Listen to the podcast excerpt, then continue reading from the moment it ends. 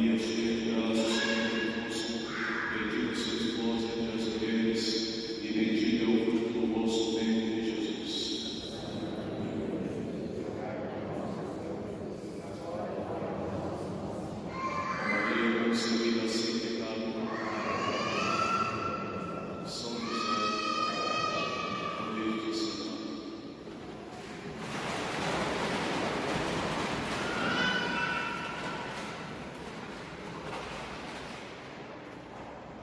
Somente lembrando que nós teremos esse feriado aqui na Capela São José, a missa do 7 de setembro, às 9 horas pela manhã. Então, somente depois teremos, na quarta-feira, a festa de Nossa Senhora dos Pinhais, às 10 horas, nessa capela também, a missa cantada em honra da padroeira de Curitiba.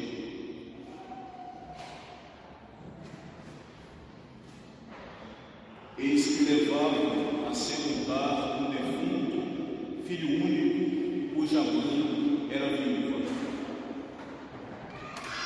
O Evangelho deste 15 domingo, depois de Pentecostes, ele retrata o milagre da ressurreição de um jovem defunto.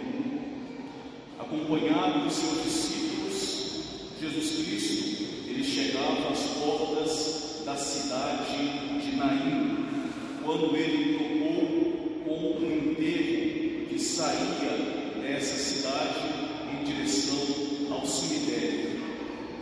Era um enterro do filho único de uma viúva que estava sendo levado a ser sepultado.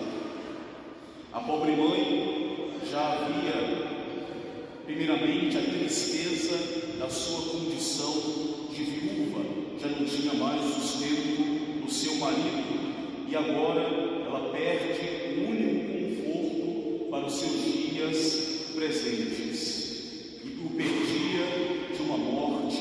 prematura.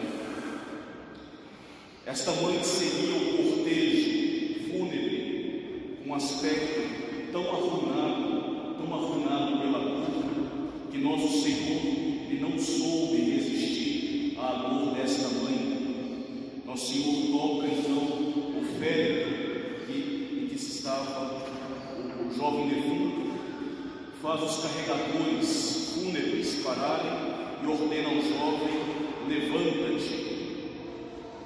Nosso Senhor mandou que esse jovem se levantasse com essa segurança de que ele seria de fato obedecido de forma infalível.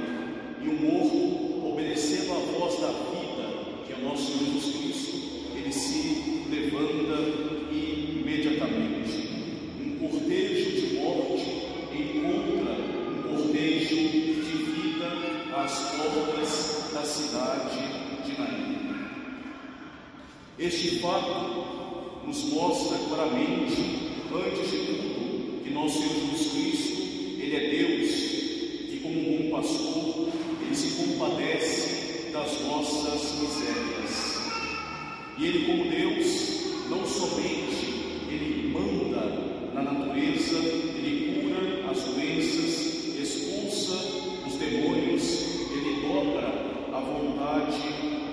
mais intervenida com a ação da sua graça, mas ainda enquanto Deus, Ele trata deste mal invencível do ser humano, que é o mal da morte, o mal do qual nós não podemos nos escapar.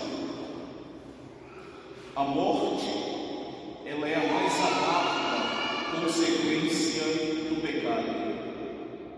Se Jesus Cristo nos livra da morte, e é o vencedor da morte, é porque, primeiramente, nosso Senhor, Ele nos livra da causa da morte, que é o pecado.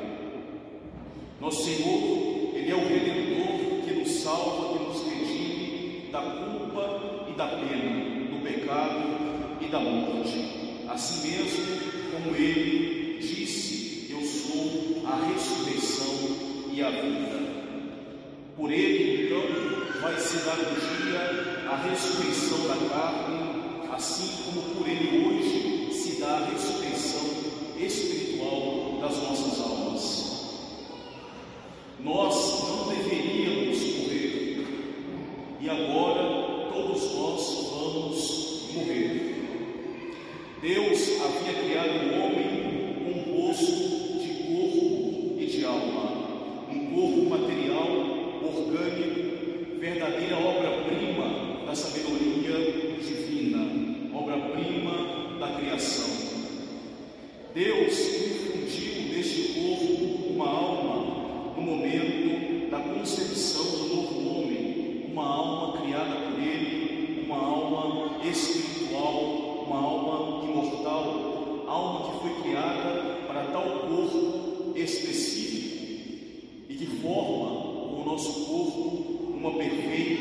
unidade, um homem completo, um composto perfeito. De tal forma que é perfeito esse composto humano que neste mundo uma alma não pode agir sem o seu corpo e o corpo não pode agir sem a sua alma. É impossível, por exemplo, que um defunto se levante sem a sua alma. Assim também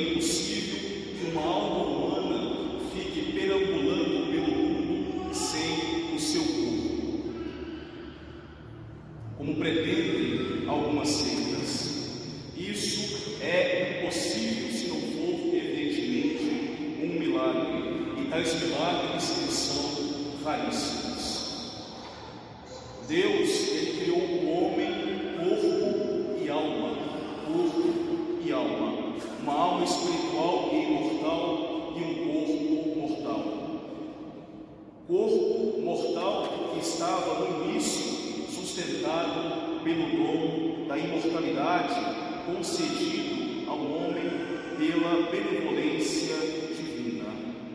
Este dom da imortalidade, assim como os outros demais dons ditos preternaturais, eles estavam estritamente ligados ao dom da graça sobrenatural no início com o primeiro homem.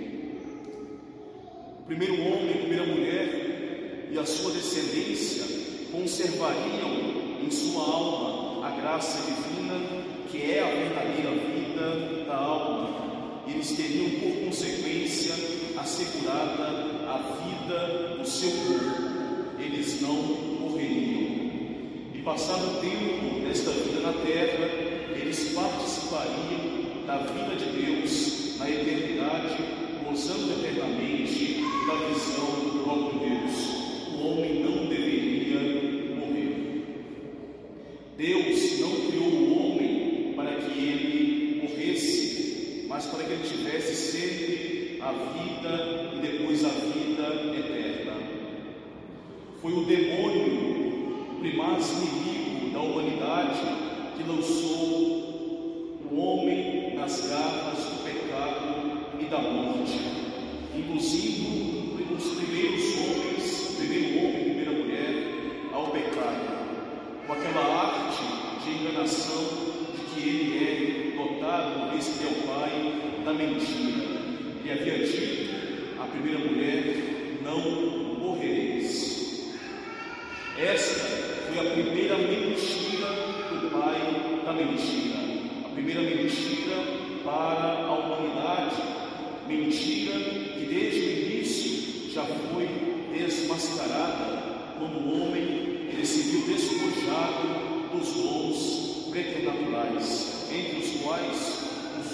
da imortalidade. E assim o homem ouviu desde o início aquela sentença de Deus: Tu és pó e para o pó retornarás. Nós não deveríamos, não deveríamos morrer, e eis que agora nós vamos morrer todos, infelizes filhos de Adão. O salário do pecado é a morte, e não somente a morte espiritual da alma, mas ainda a desintegração completa do nosso corpo. Contudo, na mesma promessa da morte, havia já a promessa da vida e da vida em abundância, que viria pela redenção operada por nosso Senhor Jesus Cristo. Assim como o pecado, ele não teve uma vitória eterna sobre nós, mas somente uma vitória temporária, porque nós fomos redimidos por nosso Senhor Jesus Cristo. Também a morte, que é consequência do pecado, não teremos, não terá sobre nós uma vitória eterna, mas uma mera vitória passageira. Assim como Cristo havia ressurgido dos mortos, também um dia Ele vai chamar cada um de nós, cada um de nossos corpos sepultados, para se reunirem para sempre com a sua alma. E não uma outra alma, mas nós tomaremos esta mesma alma, aquela mesma alma que nós recebemos de Deus. A alma não tomará um outro corpo, mas aquele mesmo corpo que um dia ela teve de abandonar. Cada alma com o seu corpo e cada corpo com a sua. Há lugar aqui para aquela doutrina da reencarnação dos espíritos, que é uma doutrina falsa,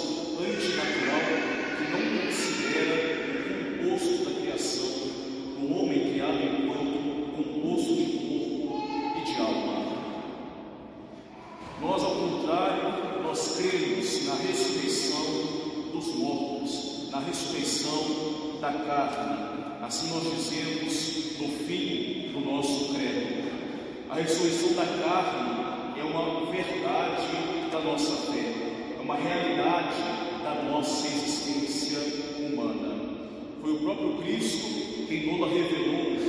Virá a hora em que todos os mortos ressurgirão os que fizeram o bem para a ressurreição eterna, os que fizeram o mal para a maldição eterna. Esta ressurreição dos mortos nos é garantida pelos milagres de ressurreição operados por nosso Jesus Cristo em sua vida aqui na terra, entre os quais o milagre citado no Evangelho de hoje, o filho da viúva de Naim e também, sobretudo, o milagre da sua própria ressurreição. Esse mesmo Jesus que ressuscitou o filho da viúva de Naim, esse mesmo Jesus se ressuscitou a si mesmo ao terceiro dia, para não mais morrer, um dia também ele vai vivificar os nossos corpos mortais para lhes dar a imortalidade. É preciso que no último dia os corpos voltem, os corpos ressuscitem, para que este homem que foi criado como um composto de corpo e de alma, ele retome a perfeição do seu estado de composto. Para que esse homem seja julgado por Cristo, esse homem julgado por Cristo, que havia já recebido a glória ou a punição para a sua alma no juízo particular, ele receba também para o seu corpo tanto a glória ou a punição no juízo final. E assim, enquanto homem completo, enquanto homem perfeito, corpo e alma, ele possa ser feliz eternamente com sua alma e com seu corpo na glória eterna, ou ainda para os infelizes pecadores possa sofrer com sua alma e com seu corpo os suplícios eternos. A certeza da morte para nós é uma dura realidade, mas firme é também, mais firme ainda para nós, é a esperança que está nessa certeza da ressurreição e ressurreição diversas para os diversos tipos de morte nós ressuscitaremos, podemos ter a certeza de como será esta nossa ressurreição um dia, segundo for a nossa vida em relação à nossa morte aqui na terra. Em efeito, nós vivemos aqui na terra para morrer, para nos preparar para a morte e nós morremos para um dia ressuscitar. Nós vivemos para morrer e nós morremos para ressuscitar. esta meditação da realidade da morte sempre foi preciosa, sempre foi clara para a Igreja Católica. Assim nós vemos nas vidas de todos os santos, na pregação dos doutores, naquele conselho da sabedoria divina, pense nos teus novíssimos e não pecarás. Se nós pensássemos mais no dia de nossa morte, nós não pecaríamos tanto. Lembra-te de que hás de morrer, lembra-te que hás de retornar para o pó. Este pensamento da nossa morte é salutar, pois ele vai nos levar a viver como verdadeiros ressuscitados, mortos para, os, para o mundo, mortos para os vícios, ressuscitados para nosso Senhor Jesus Cristo, através da sua graça, ressuscitados para a vida eterna. Somente aquele que viver aqui ressuscitado com Cristo pela graça divina, somente este ressuscitará para a ressurreição da vida.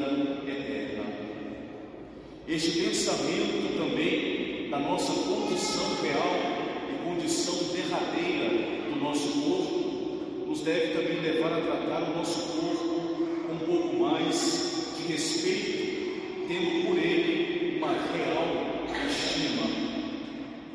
Isso não significa permitir ao nosso corpo tudo quanto possa realizá-lo nos seus prazeres desordenados. São Paulo diz na epístola: o homem vai colher aquilo que tiver semeado. Quem semeia na carne, colherá a carne e a corrupção. Nós devemos usar o nosso corpo como enquanto templo do Espírito Santo, tratá-lo enquanto templo do Espírito Santo, como verdadeiro instrumento para a prática das boas obras e para a aquisição das virtudes. E por isso São Paulo completa aquele que semeia no Espírito, colherá no Espírito a vida eterna. Portanto, enquanto nós temos tempo, e este tempo é o tempo da nossa vida aqui na terra, devemos aproveitar sempre para refletir qual é a nossa atitude diante da morte. Se nós temos o pensamento da Igreja Católica que nos aponta constantemente para o nosso fim, e assim a necessidade de nos bem preparar para Ele, vivendo aqui na terra ressuscitados em Cristo pela graça, ou então nós nos deixamos constantemente enganar na nossa vida com aquela mentira, aquela primeira mentira da antiga serpente que é repetida hoje